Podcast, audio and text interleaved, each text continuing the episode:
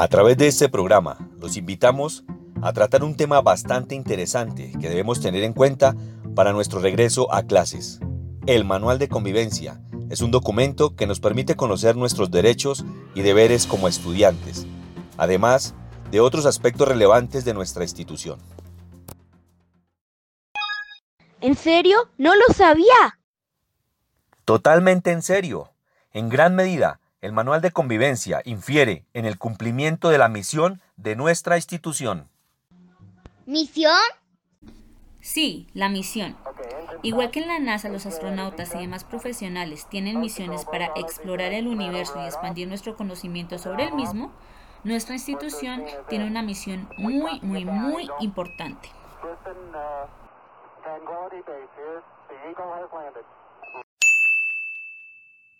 ¿De verdad?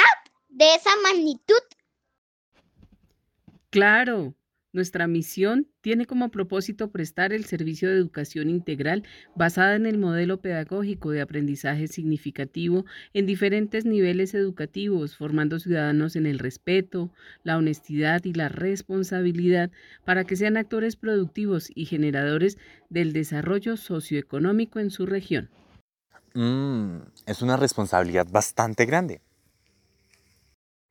Sí, lo es. Así debe ser para alcanzar la visión institucional de llegar a ser reconocida por su excelencia académica, contando con talento humano experto en la gestión educativa y docentes actualizados en áreas pedagógicas, tecnológicas y productivas que orienten a sus estudiantes mediante procesos de formación integral, impactando significativamente la región. Eso suena muy bien. Todos debemos comprometernos para cumplir la misión y la visión de nuestro querido colegio. Así es. Por eso continuaremos explorando los diversos contenidos de nuestro manual de convivencia. Empecemos.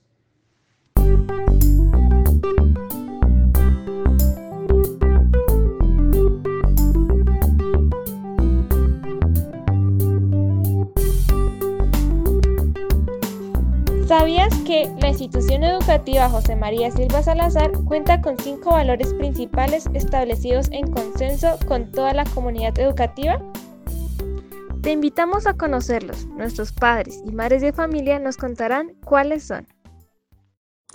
El respeto implica saber o aprender a respetar, a comprender al otro, a valorar sus intereses y necesidades en este sentido, el respeto debe ser mutuo y nacer de un sentimiento de reciprocidad.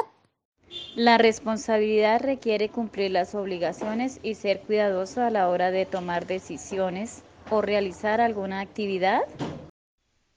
La honestidad implica comportarse y expresarse con sinceridad y coherencia, respetando los valores de la justicia y la verdad. El amor es la fuerza para impulsarnos hacia cualquier cosa de bien. El amor es intangible, que induce fuerza, paz, tranquilidad, alegría y por ende un bienestar en el ser humano. La espiritualidad se refiere a la virtud que alienta al cuerpo para obrar o al don sobrenatural que Dios concede a ciertas criaturas.